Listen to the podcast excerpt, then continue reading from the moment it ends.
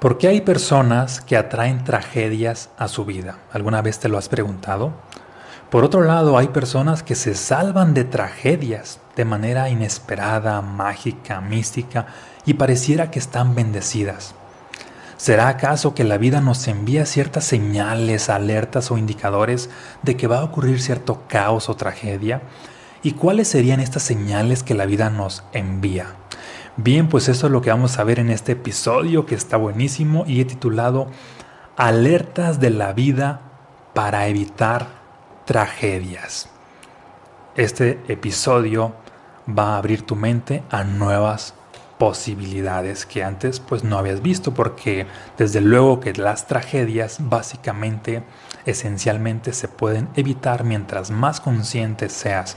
Para ser más consciente obviamente hay que empezar a ver las alertas que la vida nos envía, que tienen que ver con lo que llamamos los mensajes fractales. Siempre hay estas manifestaciones o señales, siempre y cuando tú te mantengas pues alerta, ¿va?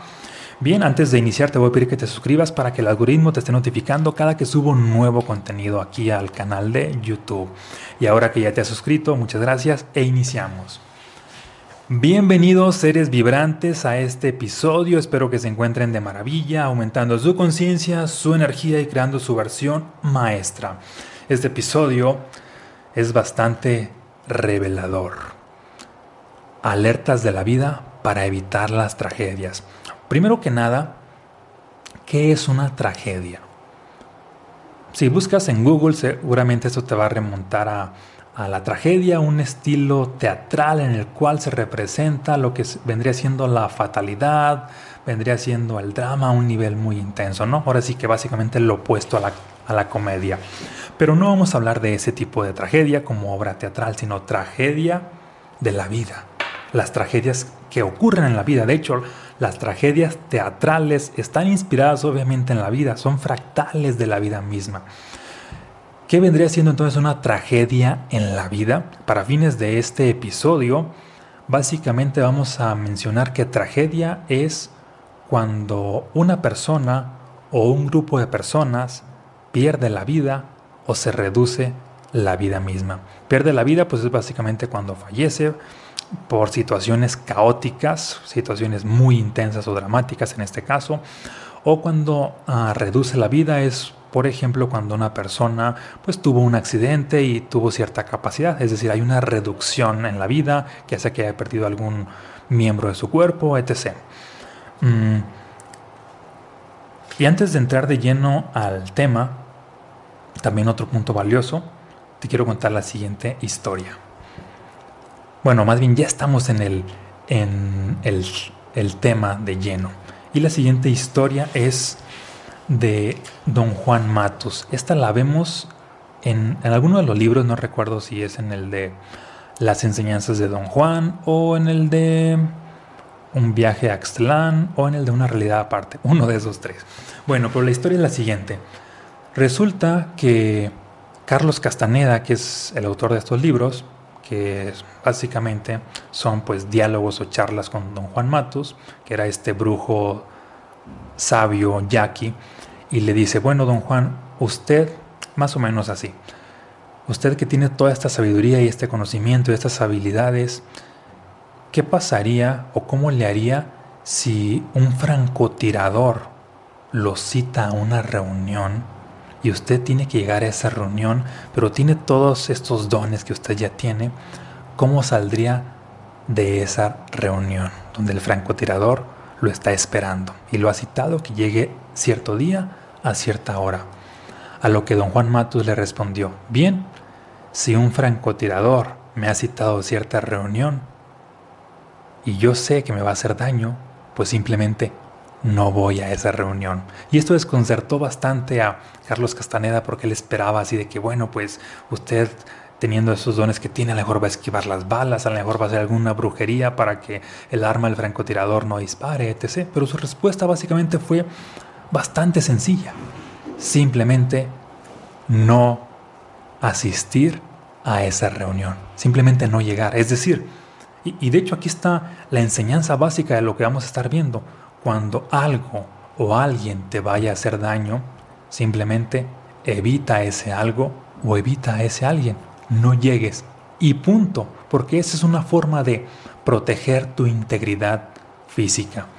Bien, ahora que ya está este punto claro, mm, yo creo que básicamente todas las personas en el mundo hay ciertas probabilidades o cierto porcentaje de probabilidades a que les ocurra una tragedia. A algunos más, a otros menos. Es decir, en este momento hay personas que pueden tener un 50% de probabilidades de que les pase una tragedia, otros un 70, otros un 90, otros un 98, otros un 99.99 porque están demasiado expuestos. Otros por otro lado no están tan expuestos y tienen algún 10% de probabilidades de que les pase una tragedia, otros algún 1%, otros algún 0.001%, es decir, sus, probabilidades son muy bajas, son casi que nulas. Y básicamente mientras tomes conciencia de ciertos elementos, pues vas bajando las probabilidades de que te pase cierto caos en la vida o ciertas tragedias. Y, y es lo que vamos a ver en este episodio. ¿Sale? ¿Te hace sentido esto de que todos tenemos probabilidades de que nos pase cierta tragedia, unos más y otros menos? Compárteme aquí en, en los comentarios si te va haciendo sentido. Bien, y el, vamos a hablar de cinco alertas que te envía la vida de que estas probabilidades van a suceder. Por lo tanto, pues requieres estar consciente de estas cinco alertas de que el caos se avecina. ¿Para qué? Para básicamente empezar a rechazarlo o a repelerlo de cualquier manera posible. Y la primera es la situación geográfica. Por ejemplo, no es lo mismo una persona que tiene su casa Al pie de un volcán a una persona que básicamente vive en un valle, en un valle muy tranquilo y hay millones y millones de hectáreas y todo está así como muy plano, muy parejo. La persona que está al pie de, un volcán es probable que en un día no le pase nada, en una semana no le pase nada, en un mes quizá tampoco, en algunos años quizá tampoco, pero es probable también que en alguna década o en algunas décadas ese volcán tarde o temprano haga erupción y pueda suceder ahí una tragedia. Es decir, tiene mucho más riesgo solamente por la zona geográfica, puesto que la zona geográfica influye bastante porque... Mm, en ciertas zonas geográficas eventualmente van a pasar desastres naturales y los desastres naturales no es símbolo de tragedia. Puede haber una tragedia cuando hay cercanía a un desastre natural. Por eso, mientras haya cercanía a zonas de riesgos de tornados, a zonas de riesgos de, ciclones, a zonas de riesgos de, de con fallas geológicas, etc., pues eventualmente se puede convertir en, una tragedia. Y aquí una recomendación, obviamente, pues no es para que lo hagas ya, pero en la medida de lo posible ir tomando distancia a este tipo de zonas.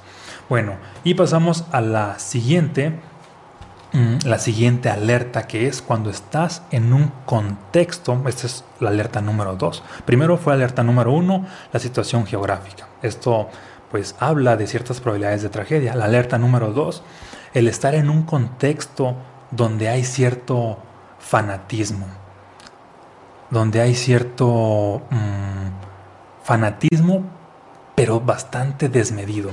Y este contexto puede ser un grupo de personas que tienen, pueden tener un culto, y de hecho ya lo hemos visto en la historia.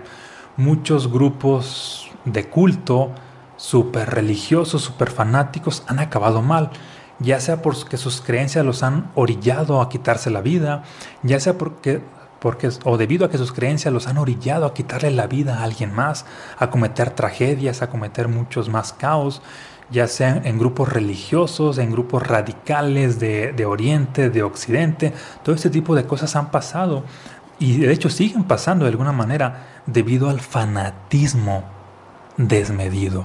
Y esto también pasa en grupos políticos y ya ha pasado en grupos ah, como nazis, como fascis y de hecho seguramente sigue pasando en grupos políticos que cuando hay un fanatismo desmedido eventualmente tiende a suceder una tragedia. Inclusive también ah, en grupos, mm, ahora sí que pasa en toda clase de grupos, hasta en grupos... Uh, de fútbol, así de que, y ha pasado, y de hecho pasó el, me parece que fue el año pasado en México, así de que había cierto partido en un, en un estadio contra otro partido, los fanáticos desmedidos, no los jugadores, los fanáticos, es decir, los espectadores empezaron a generar cierto conflicto unos contra otros, que no sé, porque yo no veo fútbol, qué partido contra qué otro partido, o no sé, los que le iban a qué partido contra los que iban a otro partido, empezaron ahora sí que a ofenderse unos contra otros, luego la agresión, luego la agresión física, luego violencia, luego más violencia, de hecho hubo pues mm, en su momento heridos y hubo incluso hasta muertos. Imagínate un, un, contexto donde en teoría las personas iban a divertirse, pues terminó en una catástrofe, en una tragedia, porque había fanatismo. Siempre que hay fanatismo en una atmósfera, en un grupo colectivo, inevitablemente hay muchas probabilidades de que las cosas acaben mal. Y este es, este es el, la, segunda alerta a la cual requieres prestarle atención y conciencia para evitar el fanatismo. Y pasamos ahora a la tercera alerta. La tercera es cuando estás en una atmósfera de violencia, ¿eh? cuando hay una energía de caos, de agresión. Este es un indicador que habla de que eventualmente las cosas pueden acabar mal. Y este, esta atmósfera de violencia va desde, desde violencia doméstica, independientemente aunque las personas lo justifiquen, va desde que si vives en, una zona de, guerra, obviamente hay muchas probabilidades de que las cosas acaben mal.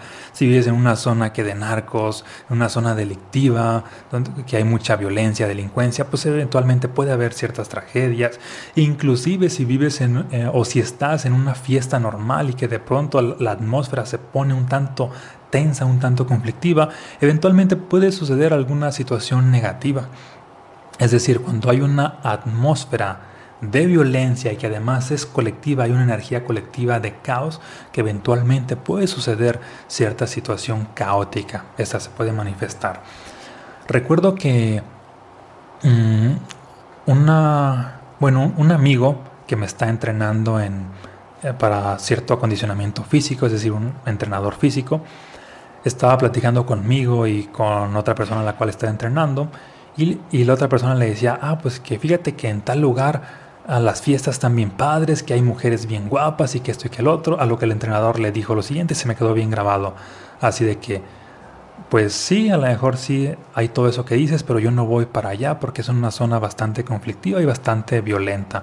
Y la verdad es que yo no expongo mi integridad física. Y esto fue lo que se me quedó muy grabado. Yo no expongo mi integridad física, así como prácticamente pues se alimenta de manera saludable para pues que su cuerpo esté en las mejores condiciones para que su cuerpo físico también cuidaba mantenerse en su integridad física al no exponerse a que alguien más le haga daño, porque el simple hecho de ir a ciertas zonas o frecuentarlas o vivir en ciertas zonas, esa probabilidad ahí está, por eso requieres tú estar alerta, ya sea en tomar distancia, ya sea tomar precauciones, etc., para ir bajando todo este, este tipo de riesgo. Pasamos a la alerta número 4, que es un ambiente de tormento. ¿Qué es un ambiente de tormento? De hecho, esto le ha pasado y seguramente le sigue pasando a muchas personas que están en las artes.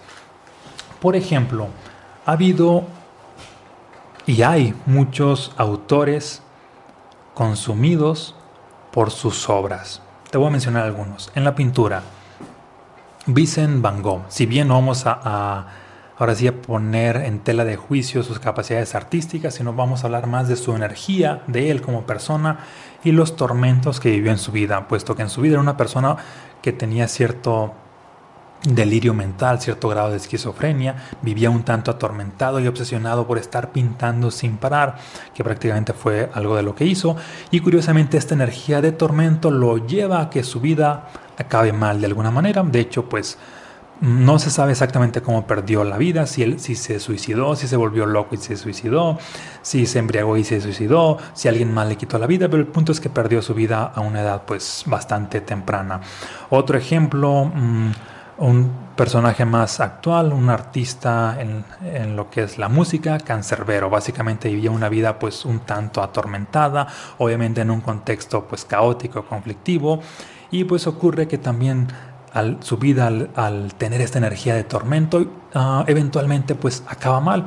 De igual manera no se sabe cuál fue exactamente el final de su vida, si él se quitó la vida, si se la quitaron, pero esa energía de tormento lleva a las personas a que su final también sea de tormento y agonía. Otro ejemplo es el personaje, o más bien el actor que interpretó al personaje de, de el Joker en la película o la trilogía de Batman pues pasada no recuerdo el nombre, pero básicamente al meterse a este personaje, pues que tenía esta energía pues de tormento, esta energía de locura, pues eventualmente aquí sí el personaje se quitó la vida. Es decir, la energía de tormento lleva a las personas a que eventualmente acaben mal. Por eso es que muchos actores que tienden a interpretar a personajes que tenían cierto grado de locura, de esquizofrenia, los que acaban bien son los que posteriormente se someten a un tratamiento de, de, pues de terapia, de sesiones de sanación, etc., para volver a sanar. Pero los que no lo hacen, pues tienden a acabar mal. Y hay muchísimos más ejemplos.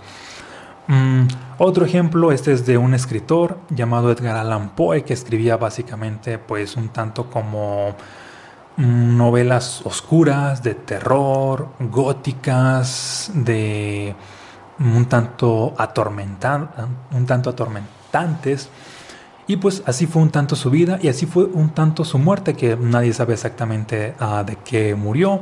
Y un tanto como eran sus obras, como era su vida, también fue su muerte. Así pues, todo un misterio, todo un drama, todo una serie de caos que pues no se sabe con exactitud, pero sí inevitablemente había tormento.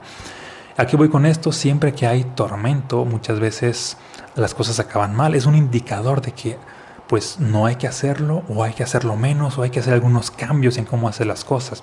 Y esto no solamente sucede en, las obras o en el arte en general o en los artistas, sucede también con cualquier persona que tenga cualquier trabajo cuando esa persona está atormentada por el trabajo y lo sigue haciendo en exceso. Inevitablemente la energía de tormento va a hacer que esa persona acabe mal de una forma u otra y que vaya a suceder algún tipo de tragedia.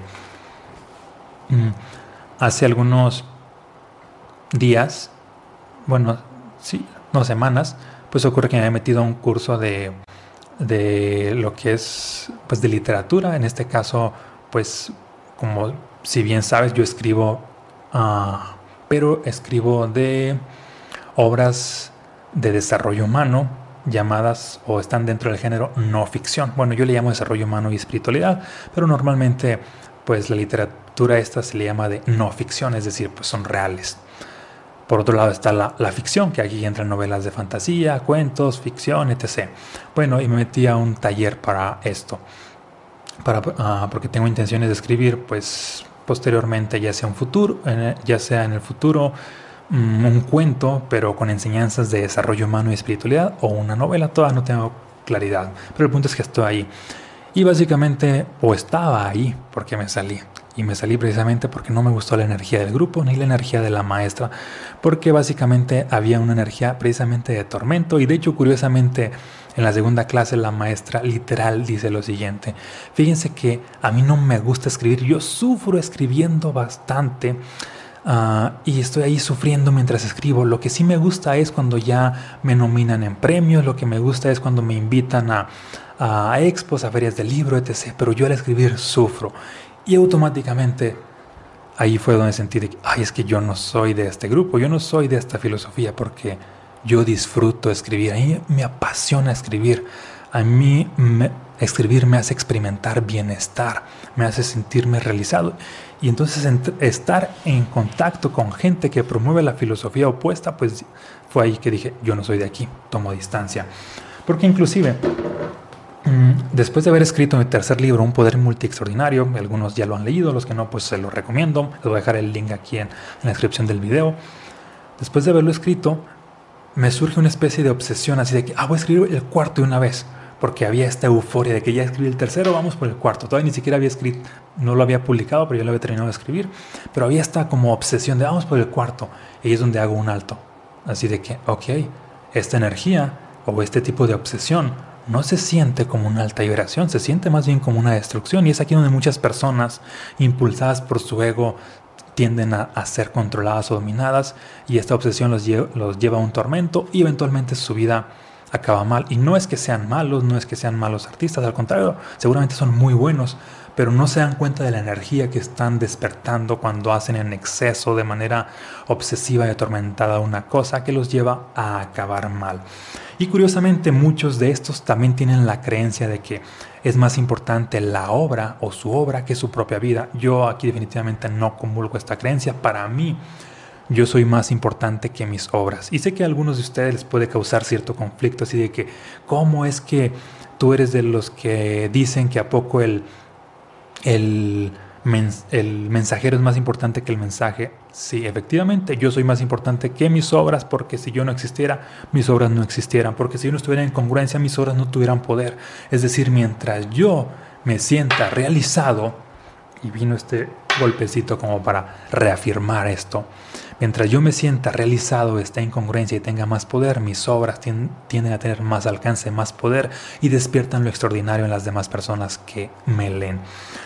Aparte, mm, también tengo la creencia de, porque si, si hablamos de estos artistas que te mencioné, curiosamente todos ellos que consideran a, a su obra más importante que su vida, pues resulta que en vida no tuvieron éxito. La gran mayoría tuvieron éxito después de que fallecieron. Y ahí tampoco comulgo con esta creencia, más bien la, la mía es de que mm, me veo teniendo bastante éxito en vida y seguramente ah, ya cuando no esté en vida, pues el éxito va a seguir, pero desde la vida va a estar el éxito, porque es parte de, de mis creencias. Bien, bueno, y entonces total, sentí esta energía de tormento cuando iba a escribir el cuarto libro, es aquí donde digo, ok, pues hago un alto para prácticamente evitar una energía no funcional, es decir, tomo distancia de esta energía que no quiero en este momento en mi vida. Y, en este, y ahora sí que me encuentro pues básicamente en este alto de todavía no tengo con claridad de qué va a ser el cuarto libro. Pero entonces la energía de tormento o un ambiente de tormento inevitablemente lleva a las personas a una catástrofe a una, o a una tragedia, ya sea de manera individual o de manera colectiva. Y vamos por la alerta número 5, que es la última, cuando hay un ambiente de terquedad y que además se siente pesado. Y de alguna manera están interconectados todos estos puntos. Por ejemplo, cuando hay un ambiente de terquedad y además se siente pesado es cuando este artista, o más bien otro ejemplo, cuando un deportista se obsesiona con que voy a ser el mejor, voy a ser el mejor, voy a ser el mejor, y además está despertando una energía de desesperación, de sufrimiento, se siente muy pesada, y en esta obsesión con esa pesadez, porque la obsesión mm, para mí no es algo negativo, pero si lo sumamos a esa pesadez, sí te lleva eventualmente a una destrucción. Y es aquí cuando una persona básicamente es así de que ah, se obsesionó tanto y hubo esta pesadez y básicamente pues tuvo un que un desgarre o se rompió la pierna o acabó con su carrera o pasó algo porque hubo una energía caótica detrás. Y de hecho también esto es básicamente algo de lo que podemos ver que pasó con esta noticia que está de moda de, de el submarino llamado Titán. Había esta obsesión con los multimillonarios de, ir allí, de romper récords y también esta obsesión con el dueño de la empresa de, hacer historia y a pesar de todos los indicadores de que no es el momento, de que hay unas fallas, de que, esto y que el otro, pues básicamente esta obsesión hizo que ignoraran todas estas señales y pues ya, como vemos, esta, esta noticia pues no acabó bien. Cuando hay una terquedad y además el ambiente se siente pesado, por lo regular las cosas nunca acaban bien. Al contrario, siempre hay pues una especie de, de tragedia, porque la vida nos habla. Si bien no nos habla, ahora sí que de manera directa, sería padre que nos dijera, oye, no vayas para allá porque va a pasar esto. Pero si nos habla de manera indirecta.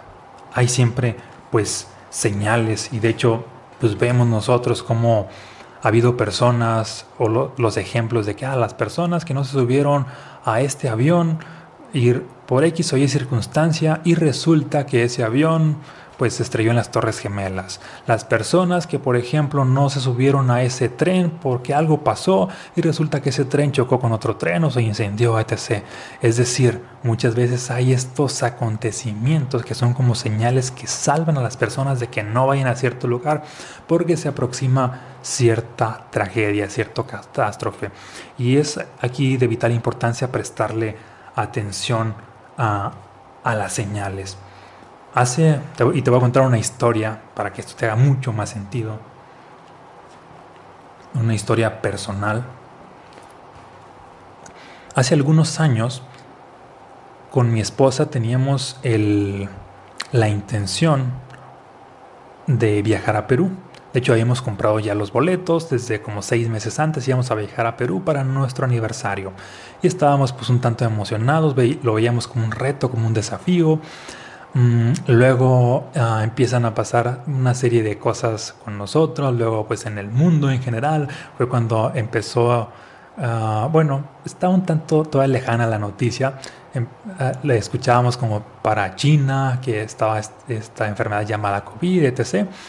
Y pues ocurre que era el 2020, era en, en, en febrero, no, en marzo, pues ya íbamos a viajar. Básicamente nosotros viajábamos de Aguascalientes a Ciudad de México, de México íbamos a viajar a, Perú, ya teníamos nuestro itinerario hecho, estábamos pues muy emocionados. Total, viajamos de, de Aguascalientes a Ciudad de México. Cuando llegamos a Ciudad de México se sentía una energía muy tensa en el aeropuerto. Obviamente empezó a haber ciertos brotes en algunos países de Europa, empezó a haber ciertos conflictos, pero lo veíamos como una noticia muy lejana. Para empezar, pero nosotros estábamos, como estábamos bien en provincia, estábamos un, tanto distanciados de todo lo que estaba pasando en el mundo. En la Ciudad de México, específicamente en el aeropuerto, la energía estaba muy tensa. Desde ahí como que las cosas no nos estaban gustando. Había muchas personas como un tanto alarmadas, asustadas, y nosotros así como que, ¿qué estamos haciendo? ¿Estará bien lo que estamos haciendo? Nos empezamos a, hacer este tipo de cuestionamientos. Bueno, nos acercamos ahí a donde íbamos a, tomar el avión para empezar, no lo vimos que apareciera en pantalla, ya, ya estaba así como que muy próximo, no lo veíamos, nos acercamos y luego la persona nos dice así de que no, pues ese, ese, este, ese avión no va a volar. Y nosotros así que, ¿por qué? De hecho, lo primero que pensamos fue así de que se lo compramos a una agencia, a lo mejor era un fraude, así como que ya las cosas no estaban fluyendo, eran muchos indicadores de que las cosas pues iban mal le hablamos a, la persona que nos compró el boleto, nos dice de que no, es que todo está bien, es que es con esta agencia yo tengo tantos años trabajando y sí, todo está bien. Le habló a la agencia, la agencia nos habló a nosotros y ya nos dice, no, pues vayan allí y pregunten por el avión tal. Y ya preguntamos por el avión tal y ya básicamente las instrucciones que nos estaban diciendo es, era de que ah, la agencia en sí había pues optado por cerrar el mm, o cancelar los vuelos. El avión, de hecho, sí iba a volar, pero la agencia que contrató esos vuelos los había optado la decisión de cancelarlos. Nosotros así de que, pero ¿por qué o qué? Pues resulta que ese mismo día en la mañana, básicamente, bueno, en la madrugada, básicamente el presidente de Perú cerró fronteras por todo esto del COVID. Obviamente el, el no, no cerró había la probabilidad de que cerrara fronteras los próximos días. Ese avión, de hecho, sí iba a llegar allá, pero había la probabilidad de que se quedara allá. Y al cerrar fronteras, pues ya no iban a salir. Y pues básicamente estábamos nosotros con la incertidumbre de qué hacemos. Era nuestro viaje, tenemos seis meses o teníamos seis meses este, pues ahorrando para el mismo, este, íbamos a ir a Machu Picchu, que esto y que el otro, a ciertos lugares, en cierto lugar íbamos a estar en nuestro aniversario. Y pues mi esposa estaba así como que un tanto así desilusionada, y no sabía qué hacer, así de no, pero es que hay que ir, que es nuestro viaje. Había muchas señales de que es que las cosas no pintan muy bien. Y básicamente al final fue así de que, mira, hay que soltar el viaje. Hay que dar este dinero por perdido, hay que dar este viaje por perdido porque, no sé, hay muchos indicadores de que aquí las cosas pues no van muy bien. Total, no supimos si era una buena decisión o no. Nos regresamos a la ciudad de Aguascalientes en autobús. De hecho, ni veníamos platicando, todos aguitados así, pero ¿qué está pasando? Total, al día siguiente resulta que, bueno, sí, cerraron ahora sí que las, la frontera de Perú. Ahí fue donde nos, dimos cuenta de que, bueno, creo que a lo mejor sí fue una buena decisión el no haber ido. Ya era una pérdida, pues, ese, ese viaje pero no solamente cerraron Perú, sino que empezaron, empezó a haber cierto, las cosas empezaron ahora sí que a empeorar bastante. Estábamos viendo las noticias de lo que estaba pasando, luego eh, ahora sí que también México empieza a tomar algunas medidas, las situaciones empezaron así como que mucho más caóticas. Mm, al cerrar las fronteras, muchos, en este caso mexicanos que se quedaron allá atrapados, veíamos otras noticias de que prácticamente ya no podían pues, regresar, algunos otros ya no tenían dinero, algunos otros le pedían a su familia que les mandara dinero, algunos otros le pedían inclusive al presidente que mandara un avión exclusivo para, por ellos y cosas así. Inclusive llegó a pasar una noticia uh, de person, personas, bueno, decía literal, yo la leí y hasta me asustó, pareja que iba a pasar su aniversario en Perú es contagiada y fallecen por COVID. Cuando leí esa noticia, que la leí el día de nuestro aniversario, que estaba pues prácticamente, pues se contagiaron el día que nosotros íbamos a estar en esa misma zona, en ese lugar, celebrando nuestro aniversario, estaban haciendo exactamente lo mismo, ahí me cayó el 20 de que pudimos haber sido nosotros, había muchas probabilidades. Y fue ahí donde definitivamente confirmé, ¿fue la mejor decisión?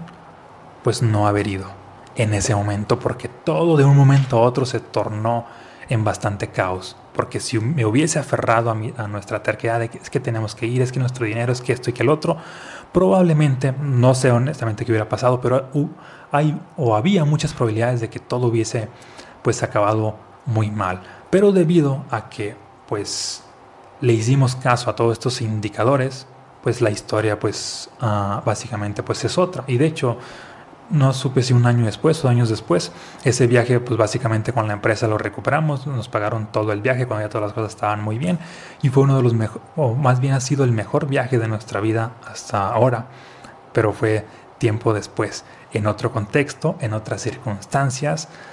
Mmm, y además tuvimos muchos más beneficios, así como que nos ofrecieron más paquetes, nos salió todo mucho más barato porque pues cuando fuimos se estaba reactivando el turismo y con poco dinero hicimos muchísimo más. Entonces, viéndolo en retrospectiva, debido a que vimos estas señales de, de que cuando las cosas no están fluyendo, pues básicamente pues no insistir dejar, si las cosas van al caos, dejar que se vayan al caos, pero no ir nosotros con las cosas. ¿Sale? Bien, y porque aquí la enseñanza es que la vida nos envía estos mensajes para evitar tragedias. Requieres estar alerta un tanto a los cambios bruscos de que de un momento a otro todo cambia requieres estar alerta a los comportamientos inusuales de algunas personas, porque son mensajes también. Requieres estar alerta a los presentimientos que tú sientes de que algo no está bien y de alguna manera conjugar lo que está pasando afuera con lo que tú estás sintiendo adentro, te vas dando cuenta que, que de la verdad, de la verdad que la vida te está hablando.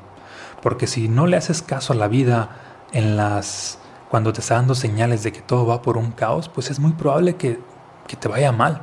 Y al contrario, si le haces caso a la vida y todas las cosas van, fluyendo y te lanzas con todo, es muy probable de que todas las cosas vayan muy bien y muchísimo mejor.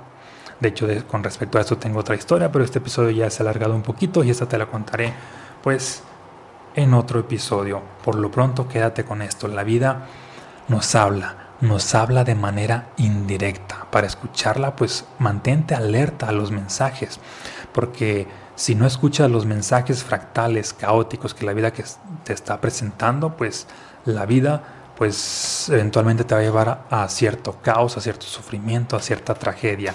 Pero si escuchas los mensajes fractales, pues ocurre que vas a estar a salvo, ocurre que vas a estar bendecido, ocurre que vas a prosperar, ocurre que de alguna manera la vida te va a estar protegiendo. ¿Por qué? Porque la estás escuchando, porque estás alerta, porque estás consciente. Mientras tú estés más consciente de los mensajes que te envía la vida, sí o sí, para ti va a haber armonía en todo momento.